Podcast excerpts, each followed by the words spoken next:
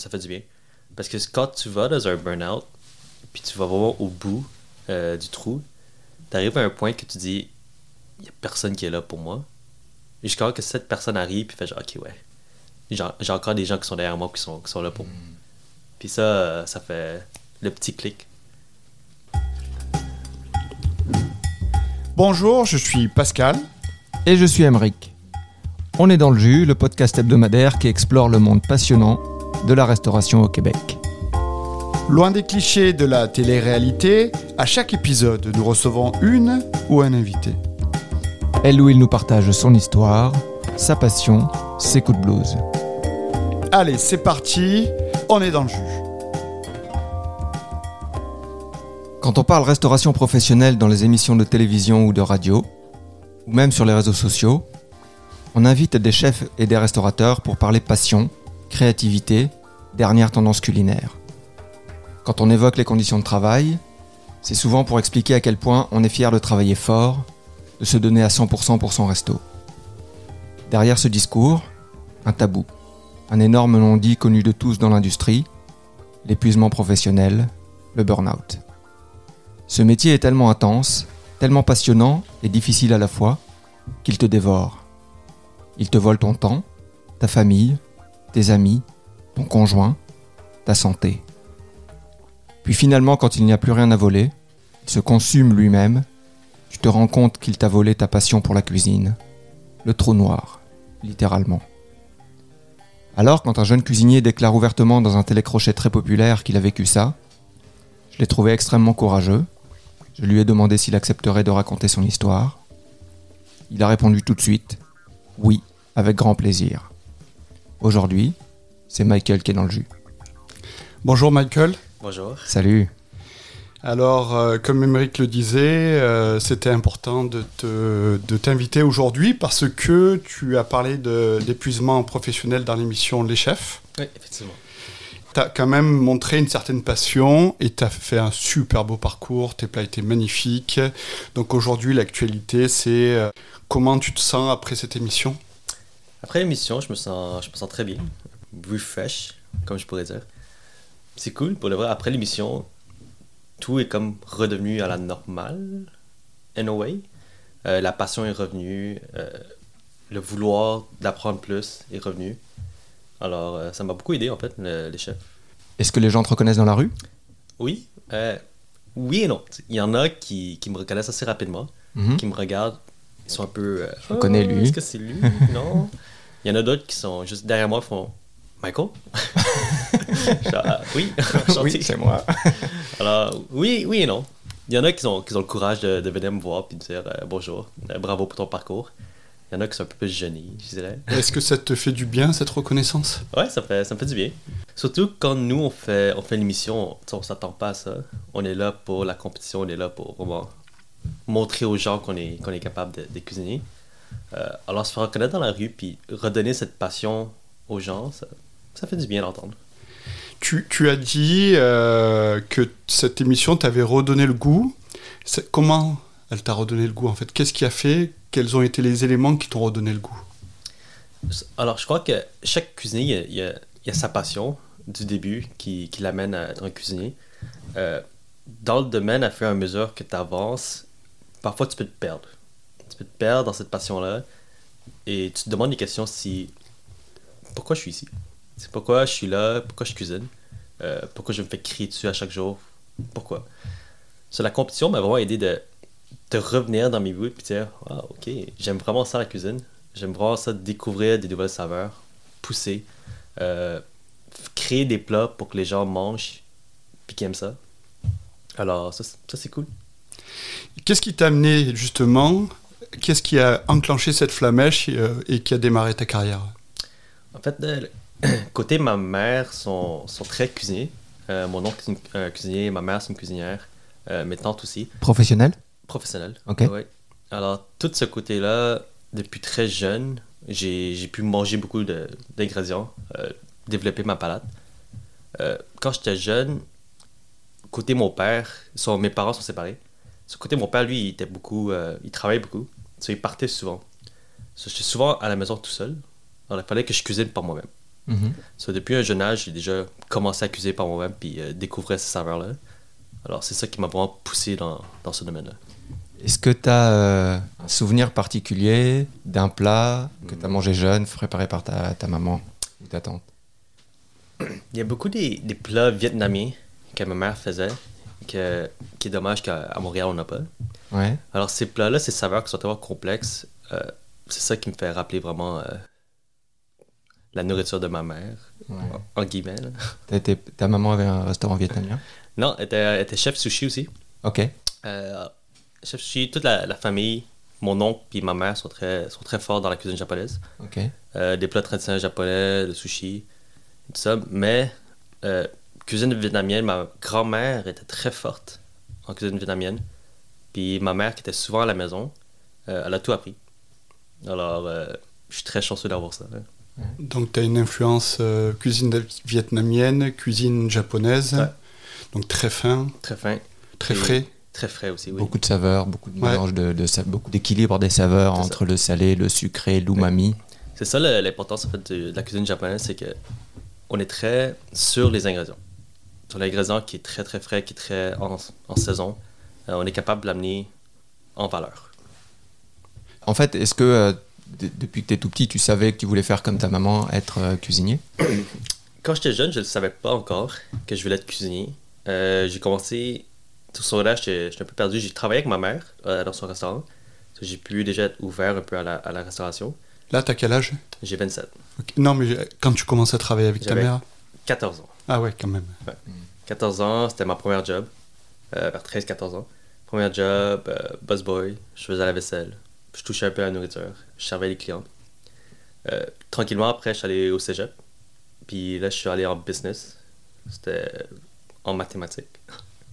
C'est là je me suis dit, ah, ok, peut-être plus tard, je vais, je, je vais dans les chiffres, derrière un bureau, ou bien euh, être entrepreneur. Euh, tranquillement, ça l'a ça changé. J'étais derrière un bureau, j'étais, ah, l'école, c'est c'est pas trop pour moi. Rester deux heures, trois heures assis derrière un bureau, peut-être pas. C'est là, mes part-time jobs que j'ai eu, c'était barista. J'étais barista pendant 3-4 ans. J'ai j'ai aidé à ouvrir des cafés. Euh, J'étais manager en plusieurs cafés. Je me suis dit, ah, ok, cool. Peut-être je vais, je vais me diriger dans, dans cette direction-là. Je vais, je vais ouvrir mon café. Ce serait cool. euh, avoir mon petit café, tranquille. Euh, après, j'ai j'ai travaillé dans des cafés qui avaient de la nourriture. Je commençais à faire un peu de nourriture pour le service. Puis les gens m'ont dit Ah, wow, ben, c'est bon. Pourquoi tu pourquoi tu vas pas à l'école pour ça? Puis dans ce temps-là, je savais pas que l'école culinaire, ça existait. Je me suis dit École de cuisine? Pourquoi, pourquoi tu irais à l'école de cuisine tu veux juste aller travailler dans un restaurant, t'apprends. Euh, un de mes bons amis est allé en- à l'école puis il m'a dit ah, ben, fais-le avec moi. J'ai déjà, j'ai déjà commencé, ben, tu peux prendre la session après puis on sera dans la même école. Parfait. je m'inscris puis, puis voilà. Quelle école? C'est l'école des métiers de la restauration et du tourisme de Montréal, Qui est?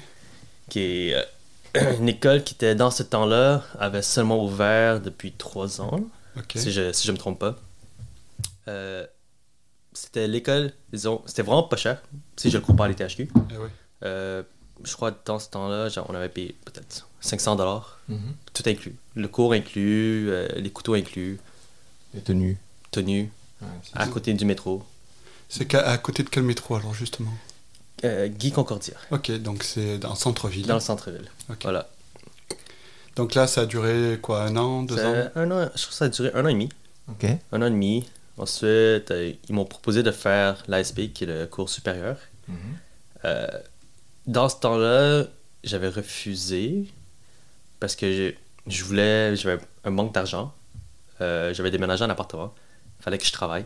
Sans faire les deux, c'est un peu, un peu serré. Alors, je suis allé travailler au Thursday. Ok. C'était ma première vraie job de cuisine, Ok. euh, sans compter lui de ma mère. Ok. So, je travaillais là pendant un bon un an avec euh, le chef Jean-Philippe Matheson. Très, très solide, qui était dans les chefs aussi, saison 3 ou 4, quelque chose comme ça. So, j'ai appris de lui, puis il m'a dit Ah, mais je te conseille de faire l'ASP, mais va à l'ITHQ. Ok. Après, j'ai dit Ah, ok, mais c'est quoi, la, c'est quoi la différence? Il m'a dit Ah, la différence, c'est que les chefs à l'ITHQ qui donnent le cours d'ASP sont très très solides. Euh, puis les connexions que tu vas avoir là-bas, va pouvoir t'amener très loin. Donc, c'est une question de réseau, en fait, aussi. Eff- Effectivement. C'est pour ça que c'est pas que je conseille ou que je conseille pas euh, les gens, mais quand ils me le demandent, ah, je fais où est-ce que je devrais faire mon DEP Peu importe. Parce que le DEP, les examens sont pareils partout. Mhm. Tu apprends tes bases. Euh, si tu as la passion pour, tu vas aller loin. Ensuite, la cour supérieure, là, je le conseille l'ITHQ. Parce que c'est là que tu vas avoir toutes tes connexions. Tu vas visiter des fermes, tu vas avoir des chefs qui vont venir à l'école, t'apprendre. Euh, des chefs Michelin- Michelin qui passent. Puis tu apprends beaucoup plus que d'autres écoles qui n'auront peut-être pas ces connexions-là. Donc là, tu fais euh, First Day, tu fais ton cours supérieur. Ouais. Et ensuite, Ensuite, pendant ce temps-là, j'ai. Disons, après Thursday, je suis parti un peu du, du style bistrot. Euh, j'ai fait des traiteurs que, qui n'a pas duré longtemps parce que cuisiner pour 1000 personnes, rester à la même place, couper 10 000 carottes, c'était, pas pour moi. Ensuite, euh, j'ai fait aussi 400 coups quand c'était ouvert. Mhm. Euh, ça, c'était une de mes, euh, de mes travails, stages euh, préférés. Donc là, c'était la première fois que tu allais dans un restaurant, tu travaillais dans un restaurant un peu plus haut de gamme. C'est ça. C'est, là que j'ai appris à utiliser des pinces, Ouais. à dresser, Ouais. avoir une spatule toujours sur moi, un pic pour euh, t'as- voir les températures de cuisson.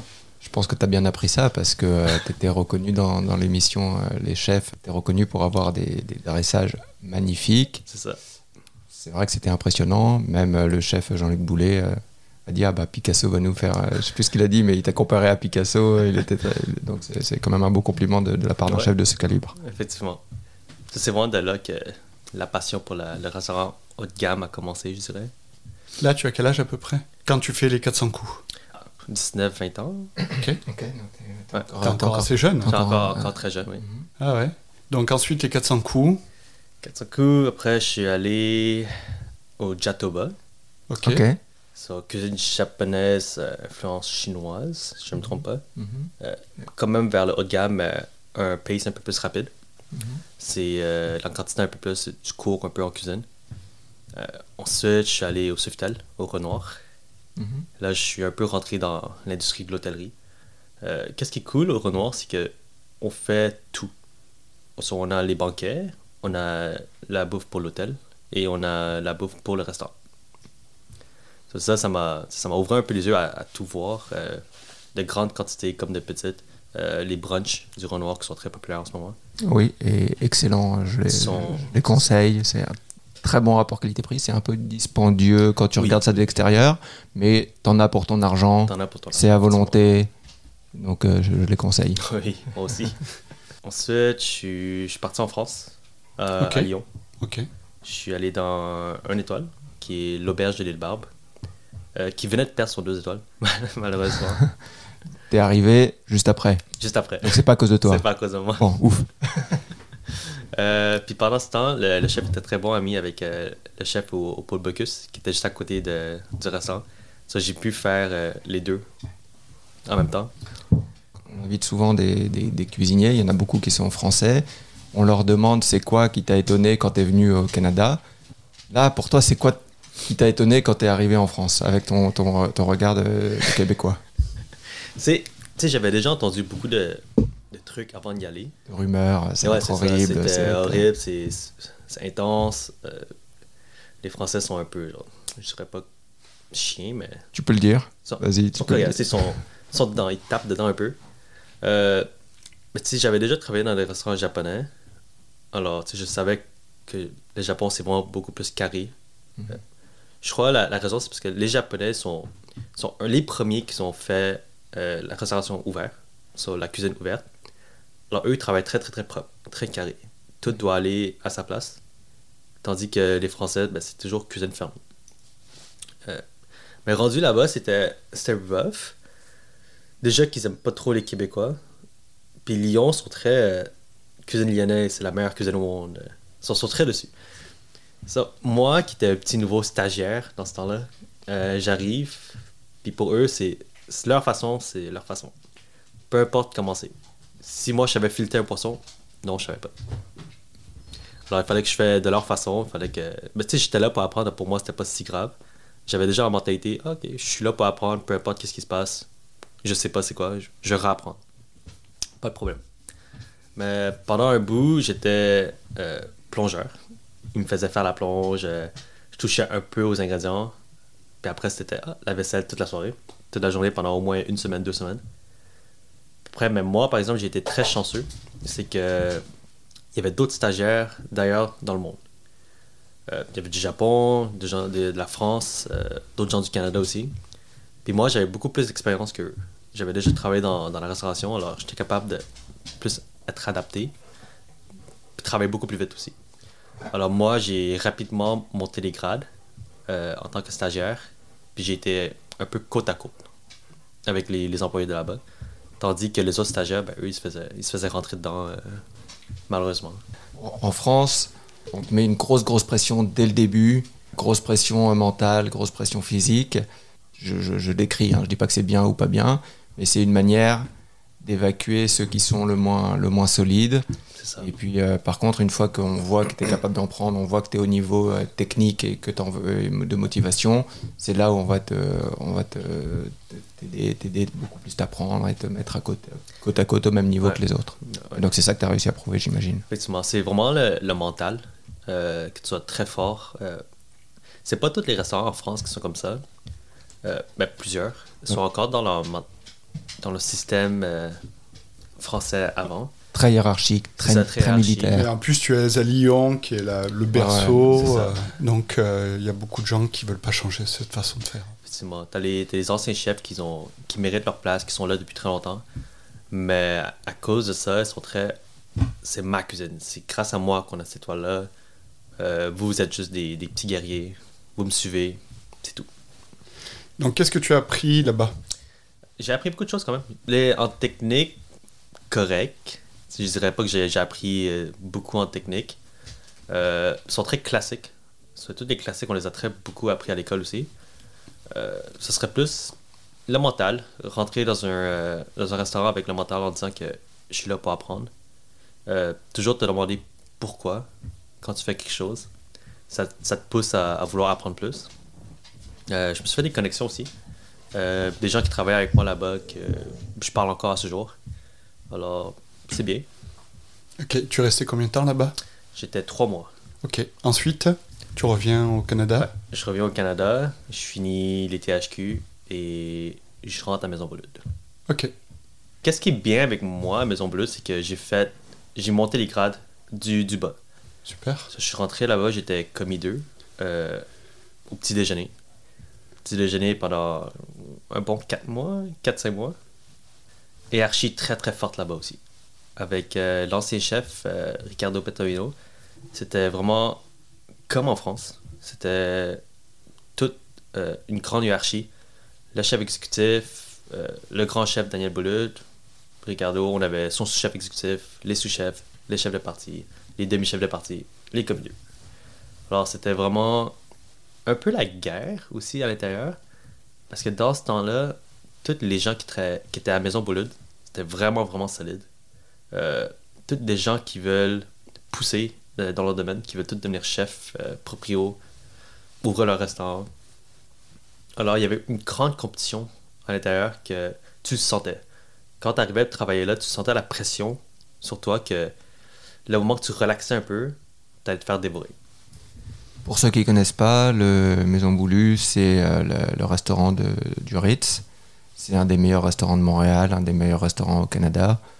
Très, très, cla- très classique, euh, dans- Très classique français. très classique français et euh, très, très exigeant pour, pour ceux qui y travaillent. Ça, avant, pour rentrer là, t'étais c'était obligé d'avoir ton diplôme euh, en cuisine. Tandis que plusieurs petits restaurants, c'était pas obligé. Alors, il fallait que tu rentres là-dedans, il fallait que tu moi, il fallait que j'ai des références pour rentrer à l'intérieur. Euh, puis ensuite, rentrer une fois rentré, il y avait une journée de test. Euh, ma journée de test, c'était couper des brunoises pendant des heures. C'était, voilà, quatre paniers de légumes, coupe tout ça en brunoise. C'était la journée que ma main, a... elle voulait me lâcher un peu. là. T'as pas demandé où est le robot? Ah, c'est ça. c'était tout au couteau. Euh, mais c'était cool. J'ai appris beaucoup. Euh, justement, cette journée-là, j'étais, euh, j'ai été appris par Jesse, l'ancien gagnant de, des chefs de la, de la dernière saison. Euh, je faisais, il était lui, il était à l'entremets, ça je coupais ses légumes. c'était, c'était une job. Personnellement, je, dans ma tête, je me disais, ah, wow, c'est vraiment chien. Mais après, c'est une job qui doit se faire peu importe. Ah oui. Alors, que ce soit moi ou pas, quelqu'un devait le faire. Là, c'est tombé sur moi. Donc là, tu es resté combien de temps chez Boulu? Je suis resté 4 ans. Ok, donc en 4 ans, tu as monté les échelons. Ouais, j'ai monté les échelons jusqu'à chef de parti tournant. Ok. Qui est euh, le chef de parti des chefs de parti. Et le chef a, et le grand chef a changé le... Le grand chef a changé après COVID. Euh, c'est Romain Cagna maintenant. Qui était, quand je suis rentré, il était chef de parti. Ok, et là, c'est c'est un peu coulifié. Oui et, oui et non. Ok. Vu ta tête, c'est plutôt non style. que oui. un autre style. C'est ça, c'est un autre style. Disons qu'avec euh, avec Ricardo, c'était qu'est-ce qui était cool? Cool pour les cuisiniers, mais mauvais pour euh, le restaurant. C'est qu'il qu'il achetait des, des produits vraiment de haute qualité. Euh, par exemple, des poissons, des viandes entiers, euh, des ingrédients exportés Italie, Japon. Pour nous, les cuisiniers, c'était vraiment bien. On est capable de voir plusieurs ingrédients, travailler avec plusieurs ingrédients, euh, qui est chouette. Mais par exemple, l'argent, c'était moins bien. C'était, les cases étaient, c'était un peu fou. Après, maintenant, avec, Romain, même chose, c'est cool. Tranquillement, on est capable de, de revoir ces ingrédients-là. Mais l'équipe n'était pas aussi forte qu'elle était avant. Donc, ça sert à rien d'acheter des produits que les gens seraient pas capables de, de travailler. Mais ça, c'est pas forcément euh, dû à- au style de management. Non, non, c'est ça. C'est plus dû à la conjoncture où on ouais. sait que c'est plus difficile de trouver des, des cuisiniers, surtout des cuisiniers qualifiés. Ouais, ouais. Mais surtout, je crois, Robin Cagnan, c'est un, grand, c'est c'est un très bon chef. Euh, mais il a été mis dans le poste de chef trop brusquement. C'est directement, pendant le COVID, chef Ricardo il est parti. Euh, chef Romain il a dû prendre la relève en tant que sous-chef. So, ils, ont, ils ont roulé toute COVID sans chef. Euh, puis Romain Cagnan, ben, il a dû prendre cette position-là. Et il a tellement fait une bonne job qu'ils l'ont mis chef du restaurant. Il a été euh, jeté dans le feu, il s'en est, est sorti et puis maintenant il mérite sa place. Mais euh, maintenant, il mériterait sa place. ouais. ouais, ouais. Mais tranquillement, je, le- je le vois que ça redevient le, le Maison Bouloud que, que quand j'ai travaillé en termes de genre produits et de qualité. Alors, sinon, c'est bien. On entend souvent là, la- comment le Covid a déconstruit complètement l'équipe. Ouais. Et puis petit à petit, ça, ça a mis du temps à se, à se rouler et à se à- remettre en place. Surtout à haut niveau. Surtout au niveau, on recevait les gars du filet, écoutez l'épisode, là, un super épisode, il, par- il parle exactement ça, là, comment tu reconstruis une cuisine, comment tu arrives à, à remettre sur pied une, une cuisine qui a été complètement interrompue, détruite, tout le staff est parti, tous les, tous le- le- les Ouais. habitudes sont parties. Eh oui. Donc euh, là, ben, on arrive au sujet euh, de l'épisode, l'épuisement professionnel. Ça a dû te fatiguer tout ça, les changements, le Covid, euh, Oui, oui, oui. Le, le burn-out, le burn-out. c'était quelque chose que pour moi, que je croyais jamais atteindre, jusqu'à un certain point. Sur Covid, ça, ça l'a frappé. J'ai dit, ah, ok, je peux prendre des- un peu de vacances. Mais à cause que toute l'équipe est partie euh, pendant Covid, mais ma seniorité était vraiment haute. Sur moi, il fallait que je retourne travailler. So, pendant Covid, j'ai quand même relativement travaillé. Et, on avait des clients à l'hôtel, on a nos résidences. C'était correct. Dans ce temps-là, c'était pas si pire. Tranquillement, j'avais eu l'opportunité d'ouvrir Better Being, qui est, euh, que je suis co-owner. Tranquillement, il y avait de la job à faire, on avait des meetings. C'était encore gérable pendant Covid parce que c'était pas trop occupé. Dans ce temps-là, j'étais correct. Je suis, ah, je suis capable. Je vais le faire. Puis là, j'ai poussé, on a eu plus de meetings.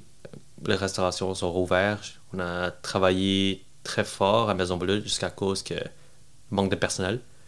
Mais le nombre de clients était relativement pareil. Il fallait faire la job de trois en une personne. Euh, ça l'a poussé vraiment fort. Euh, Je me dis toujours dans ma tête, ah, je suis jeune, je suis capable de pousser encore. Je suis capable de pousser jusqu'à, on va dire, 35 ans. Je suis capable d'en prendre. Correct, je suis capable de courir, mon cerveau fonctionne encore bien, mes poumons fonctionnent encore bien. jusqu'à récemment, l'année passée, euh, avant les chefs, j'ai eu l'opportunité aussi d'être chef pour un nouveau restaurant qui va ouvrir, qui s'appelle Nama Omakase. Là, les meetings ont commencé à augmenter. Ben, le being a commencé à avoir un peu plus de contrôle aussi. La job à Maison Bleue a commencé à augmenter. Là, un moment donné, ça fait genre, ouais, ça, fait, un- ça fait un peu beaucoup.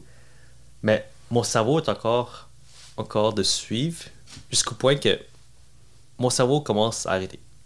Ça veut dire que le matin, je me réveille puis ça devient une routine. Je me réveille, je m'en vais au travail, je travaille, je rentre à la maison, je dors, je me réveille, je regarde mes emails, puis ça recommence. Jusqu'à quand que mon corps il arrête. Euh, mon cerveau il arrête en premier, mon corps continue parce que c'est par habitude. Puis après le jour, ça fait juste pouf, arrêter, puis t'es dans ton lit, puis tu veux plus te lever. Donc tu te lèves plus un jour? Tu te lèves plus, tu restes dans ton lit, puis là, ton, tu commences à te questionner sur tout. Euh, c'est comme un, un flash de, de ta vie un peu. Comme si avant que tu mourais, genre, Ah ouais. en guillemets. Euh, tu te demandes tout, genre, Ok, qu'est-ce que je fais? Est-ce que je suis, je suis dans le bon chemin? Euh, j'ai jamais été quelqu'un qui, qui prenait personnellement les, les opinions des autres. Euh, mais dans ce temps-là, c'était.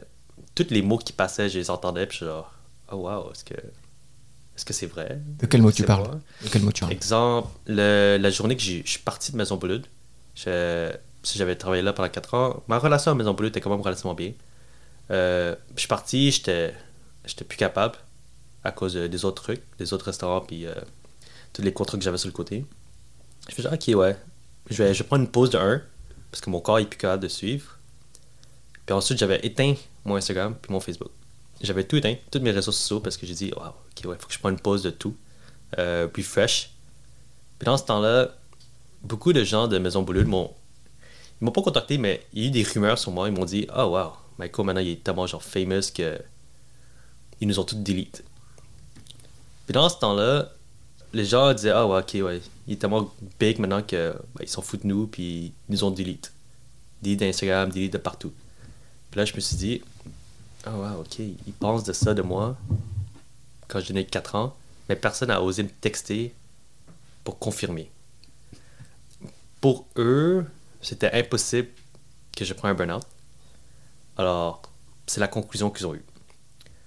Personnellement, avant, je, je m'aurais dit, ok, whatever, je m'en fous, je vais juste m'expliquer. Mais à cause du burn-out, puis tout ce qui se passait dans ma tête dans ce temps-là, ça l'a frappé relativement fort, puis je me suis dit, ok, ouais, Euh, C'est un écho. En fait, tu es dans un état de fragilité et tu es vachement plus sensible à ce Ouais. que les gens pensent et disent. En plus, je, je te connais pas, mais tu as l'air d'être quelqu'un qui garde les choses assez intérieurement. Et, euh, et là, c'est encore plus fort quoi, pour quelqu'un comme toi. J'ai une, j'ai une personne qui, qui est très. Qui demande pas de l'aide souvent, euh, jusqu'au point que je suis plus capable, puis là, si j'ai besoin d'aide, je, vais- demander. Mais je garde souvent dans moi.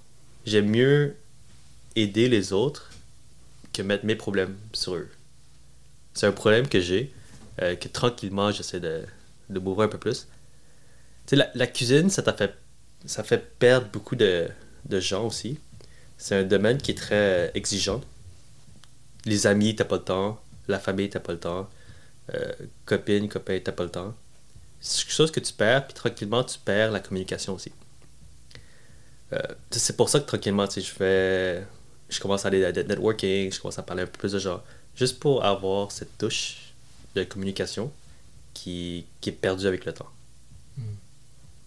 Donc là, tu, tu quittes, tu, tu, ça va pas super fort. Ça. Je quitte. Puis dans ce temps-là aussi, il y avait, il y avait les chefs déjà euh, pour les auditions tout ça. C'était une touche de plus de pression. Je quitte, je m'en vais à Vancouver. Je m'en vais une semaine juste pour partir de tout le monde. Refresh un peu mon mind. Puis c'est vraiment là que je me dis, ok, est-ce que je suis dans le bon domaine? Parce que j'entendais des, des- à droite à gauche, ah ouais, il est rendu à sa position par chance, euh, par connexion, par ci, par ça. Dans le temps, je me dis, ok, mais connexion, ça fait partie de tes skills. Ça- Mhm, Absolument. tu travailles fort pour. Mais, moi, j'ai toujours été quelqu'un qui dit, ah, ok, je suis jamais assez bon. Je suis jamais assez bon, j'ai toujours de la place pour amélioration, je dois toujours pousser, puis j'ai toujours beaucoup à apprendre. les gens qui me demandent, c'est en fait, c'est un proverbe que mon grand-père m'a donné avant de mourir. Il m'avait dit Ah, est-ce que tu as fini l'école? Puis je dis Ah, ouais, j'ai fini l'école, euh, je travaille maintenant. Après, il m'a dit Ah, est-ce que tu as fini d'apprendre? Je dis ah, Ouais, non. Ben, tu sais, j'ai fini d'apprendre à l'école. Puis il me dit Ah, mais t'as jamais fini d'apprendre. Tu sais, à chaque jour, à chaque personne, tu vas voir, apprendre, il y a toujours quelque chose à apprendre. Tu vas toujours apprendre jusqu'à que tu décides d'arrêter. C'est pour ça que ça, ça la stock avec moi. D'après ça, de ce jour-là, j'ai fait, ok, ouais. Il faut toujours que je rentre avec la mentalité de je suis le plus poche et que j'ai toujours une place à apprendre. Donc là, tu es à Vancouver, tu as cette, euh, ce flash. J'ai eu ce flash. Euh, j'ai eu une période euh, d'alcoolique un peu aussi. Là. Je buvais beaucoup, beaucoup. C'était un peu intense. Après, j'ai fait, ok, ouais, il faut que j'arrête parce que je suis, je suis le premier à savoir comment mon corps est. Quand je sais que mon corps il, est plus capable, je suis ok, ouais, faut que je prenne pause. Est-ce que, euh, si tu laisses en parler, ta consommation d'alcool s'est augmentée en même temps que ton, ton épuisement professionnel? C'est oui. C'était un peu le tout. C'était une période de temps que je savais plus quoi faire. Et aussi, avant que les chefs tournent, j'avais plus mes blood, j'avais plus de meetings. J'avais une, période de mort, de temps mort, vraiment. Mhm. Surtout pendant les temps des fêtes.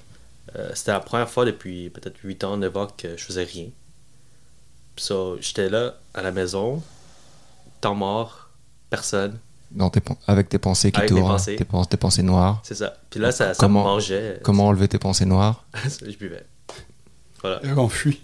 C'est ça. On fuit un peu de la réalité. Euh, c'est ça, ça faisait bizarre un peu, mais ça m'a. Après tout ça, ça m'a fait du bien de, de prendre ce moment-là puis vraiment réfléchir sur moi-même. En, quelque sorte, il fallait que tu passes par là, par cette passe, pour toucher le fond et rebondir. Effectivement. C'est bien que je suis passé par là. Je, je le regrette pas. Je le conseille pas à personne de passer mhm. par là non plus. Mais c'est quand même une phase que je crois que beaucoup de cuisiniers passent, qu'ils gardent entre eux aussi. Ouais, euh, c'est vraiment un, gros tabou, là. C'est ça. Tabou. On parle beaucoup de le domaine de la cuisine, mais l'épuisement professionnel, c'est très, très connu aussi euh, dans la cuisine. Mais on n'en parle pas. Mais on n'en parle pas. Donc, tu as fait quoi pour euh, sortir, sortir de cet état? Est-ce que tu es encore un peu dedans? Non, en, ce moment, je suis, tellement plus dedans. Ok. J'étais très c'est une bonne nouvelle. Oui, c'est une bonne nouvelle. J'étais très chanceux aussi. C'est que mes meilleurs amis, ils étaient là pour moi. Euh, j'ai encore trois bons amis qui, sont, sont pas dans le domaine de la cuisine non plus, mais qui sont, sont toujours là. on n'est pas 24 heures ensemble, mais ils savent qu'est-ce qui se passe. ils savent, pendant Noël, j'avais pas, de, j'avais pas de dîner, rien. Puis ils savaient, Noël, que j'étais un peu depressed dans, dans, dans, mon trou noir, puis ils m'ont sorti de là. Ils m'ont dit, hey, tu fais quoi, tu fais quoi aujourd'hui? Je ah, j'ai rien à faire. Ok, m'amène-toi. Je ah, mais t'as pas ton, ton dîner en famille? Ben ouais, mais toi, t'es de la famille. Voilà. Ah, c'est cool. Ça, je suis allé, chez eux, j'ai passé le Noël avec eux, puis c'est chouette. Ça, c'est. Euh, si je peux me permettre de donner un conseil, d'après ce qu'on a entendu, euh, notamment avec l'épisode euh, l'épisode avec Mathieu qui, était, qui nous racontait son addiction aussi. Pareil, il a dit c'est une amie qui, qui, l'a aidé, qui l'a sorti de, de, son addiction. Si tu, si tu vois que tu as un, ami qui est dans, dans cette situation-là, ben, prends-le par la main, dis-lui passe du temps avec lui, dis-lui on va se faire un cinéma, on va faire. Même si euh, insiste un peu. Ouais, pour le vrai, c'est juste la petite touche. Ça peut même prendre juste une minute. Dire comment ça va. Puis ça, ça fait déjà changer. Euh, ça te fait. La personne croit que, genre, oh, ouais, ok. J'ai des gens qui sont là pour moi, peu importe. Euh, ça fait du bien. Parce que quand tu vas dans un burn-out, puis tu vas vraiment au bout euh, du trou, tu arrives à un point que tu dis il n'y a personne qui est là pour moi. Jusqu'à que cette personne arrive, puis fait genre, ok, ouais. J'ai encore des gens qui sont derrière moi qui sont, qui sont là pour moi. Mm.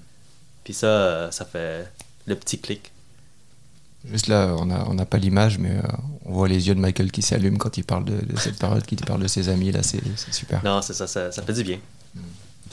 Là, on arrive, euh, on arrive bah, au début de l'année.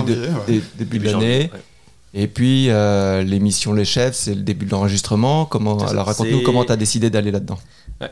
moi, en fait, j'ai été référé pour euh, euh, appliquer au chef. Je comptais appliquer l'année passée, euh, mais j'ai j'ai manqué l'application.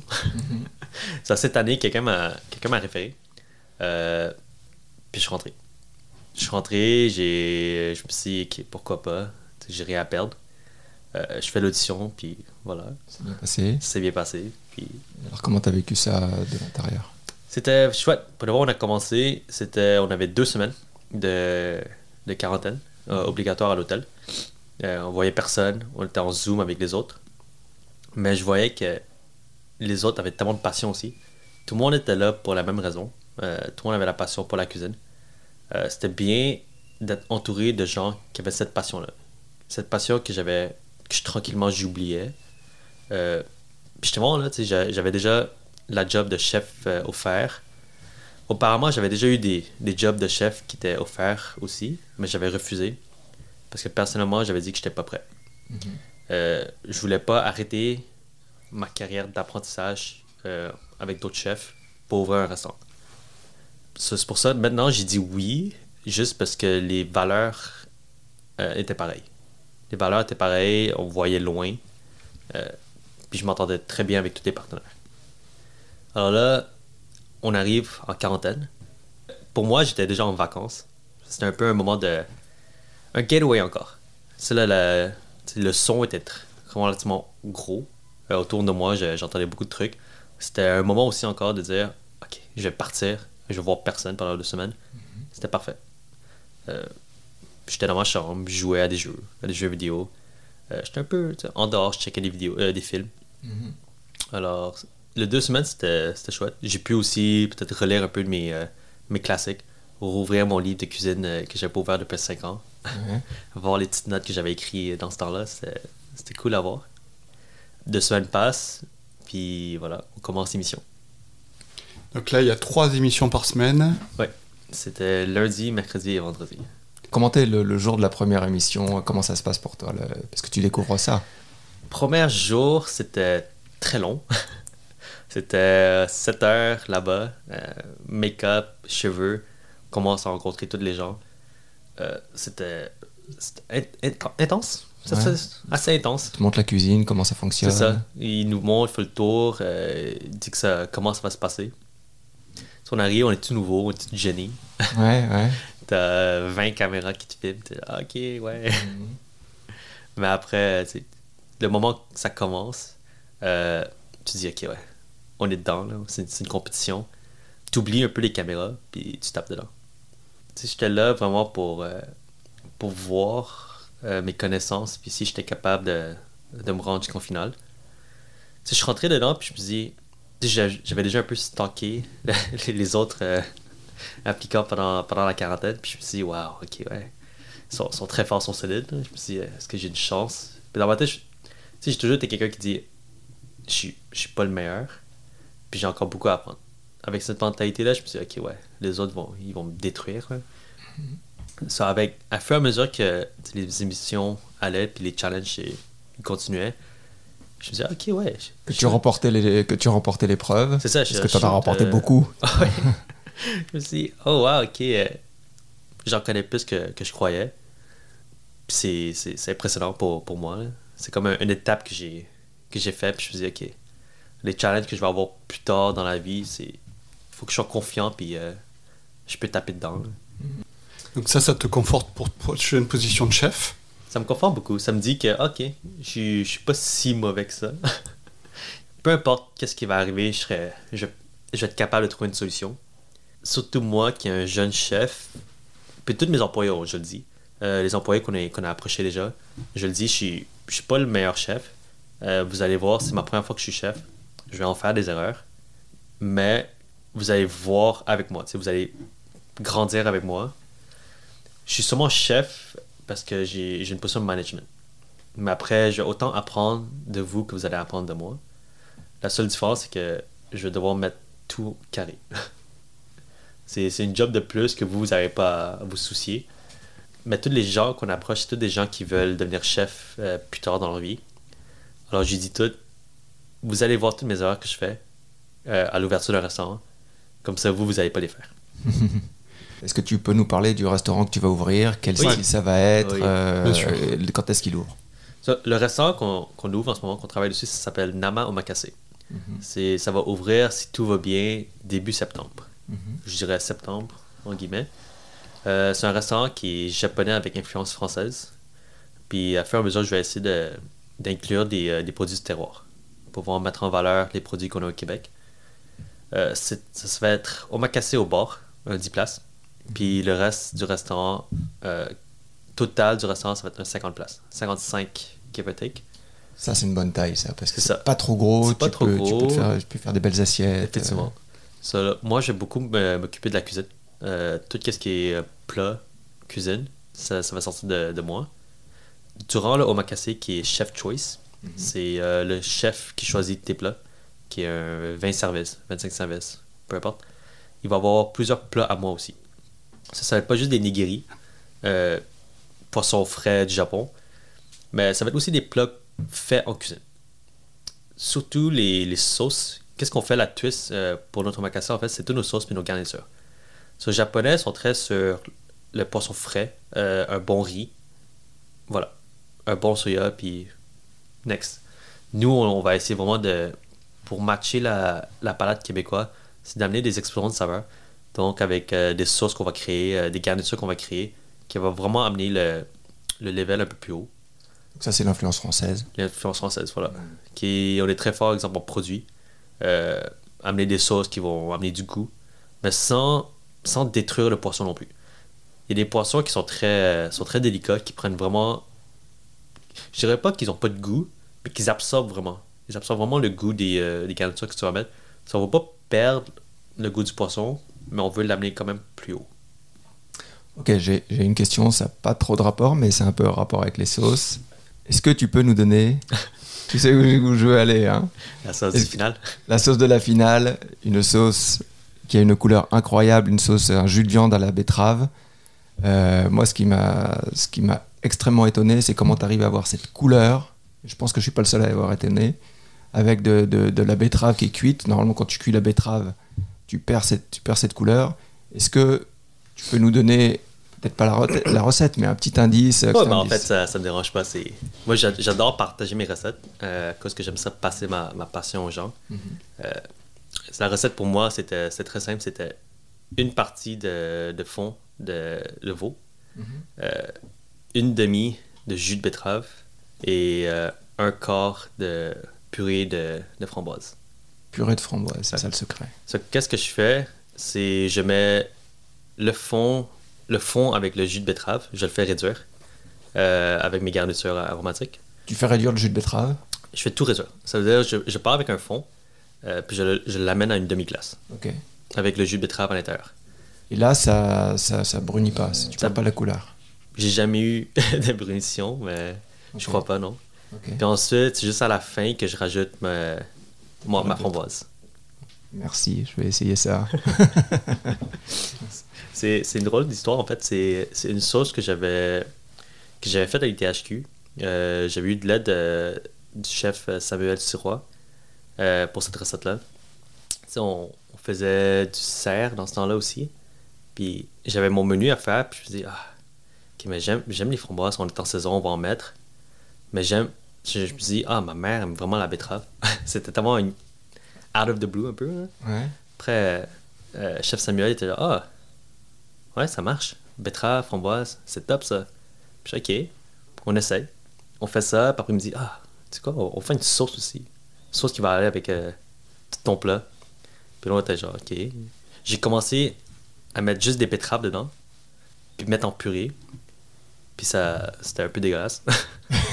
un peu dégueulasse. La betterave prenait vraiment le dessus, puis je suis ok, ouais. Ça là, on a retravaillé dessus, puis on a fait, ok, on va, on va juicer le- la betterave, puis on va la mettre dedans pour voir. Puis voilà. C'était ça le- l'histoire de la sauce. Ah, merci, merci. euh, C'est un beau cadeau que tu nous fais là. Ouais. Pas de problème. Donc euh, aujourd'hui, tu en es où? Tu prépares ton ouverture de restaurant. Ouais. Ça veut dire quoi? Ça ressemble à quoi tes journées? C'est. euh, mes journées commencent. Je me réveille, je me prends un petit déjeuner. je prends ça un peu relax comparé à genre, quand je suis en restauration. Euh, c'est beaucoup de meetings ces temps-ci. Euh, meeting, là. euh, plus tard dans la journée aussi, il faut que je confectionne des menus. C'est beaucoup de recherche. Recherche pour voir qu'est-ce que les clients du Québec aimeraient, mais toujours en gardant le traditionnel. C'est de créer des, des, menus, mais de pas trop partir aussi le champ. Après, avec Better Being, j'ai aussi des meetings, parler avec les, les, autres chefs, créer des menus, faire des cours de cuisine. Est-ce que tu vas garder ta compagnie Better Je vais, je vais la garder, mais je vais être un peu plus dans le management team. Mhm. Ça, je vais te donner moins de cours, à part s'il y a vraiment des, euh, je dirais des clients vraiment importants. Euh, exemple, on fait un cours pour euh, des jardins qui fait peut-être on essaie de, viser pour l'année prochaine un cours de 500 personnes pour des jardins. Mhm. Ça, c'est un peu plus important. Je pense que tu peux charger un petit premium pour, oui, ta, oui. Pour, ta, présence. Là, il y a, un, prix qui va avec. Mais... Ah ouais, bah c'est normal. Tu as fait un concours pour. mais tu sais, c'est les clients qui sont importants. C'est toujours fun pour moi de, de rencontrer de nouvelles personnes mm-hmm. qui sont hors du domaine de la cuisine. C'est toujours des affaires que je veux faire. Parce que quand, une fois qu'on est rentré dans, dans, le domaine de la cuisine, tu perds un peu ces connexions-là. Euh, tu te fais entourer de gens qui sont en cuisine, euh, qui savent cuisiner, des chefs, euh, des restaurateurs. Tous ces autres gens-là que tu, qui ont des jobs, d'autres que la cuisine, tu les perds. c'est pour ça que je fais souvent des networking. Comme j'étais à C2 récemment, je rencontre des gens qui sont en dehors de la, cuisine, puis c'est cool à voir. Euh, c'est quoi les autres jobs qu'ils ont. Faire des nouvelles connexions. Parler aux gens. Parler de ta passion retrouvée. C'est ça, effectivement. Ah, le social, c'est quand même euh, la base aussi. C'est très important. Surtout, tu tu le perds en cuisine à cause que tu es un cuisinier, alors tu es toujours derrière, tu fais juste ta job. Euh, tu t'assures que le service soit solide pour que les clients viennent manger, puis ils ont un service comme tout le monde. Euh, puis tranquillement, quand tu arrives au poste de chef, c'est là que tu dois revoir ce, ce social, euh, parler aux clients, montrer ton menu, discuter avec les gens. Mais avant que tu sois chef, tu n'as jamais cette opportunité-là. Alors tu le perds beaucoup. Pour te rendre à un level qui est chef, que tu peux dire que je suis chef puis les gens ils apprécient ta nourriture, ça prend du temps ça peut prendre. Il y a des gens qui peuvent le faire vraiment vite aussi. ça peut prendre deux ans. Ça peut prendre 15 ans, 20 ans. Mais dans cette 20 ans-là, tu perds beaucoup. Merci d'avoir euh, partagé eu aucun tabou. Ouais, merci d'avoir partagé ce moment important de, ta vie et de façon euh, vraiment transparente. Merci beaucoup. Pas de problème. N'hésitez pas si vous avez des idées de sujets ou d'invités. À bientôt. Ciao. Ciao. Ciao.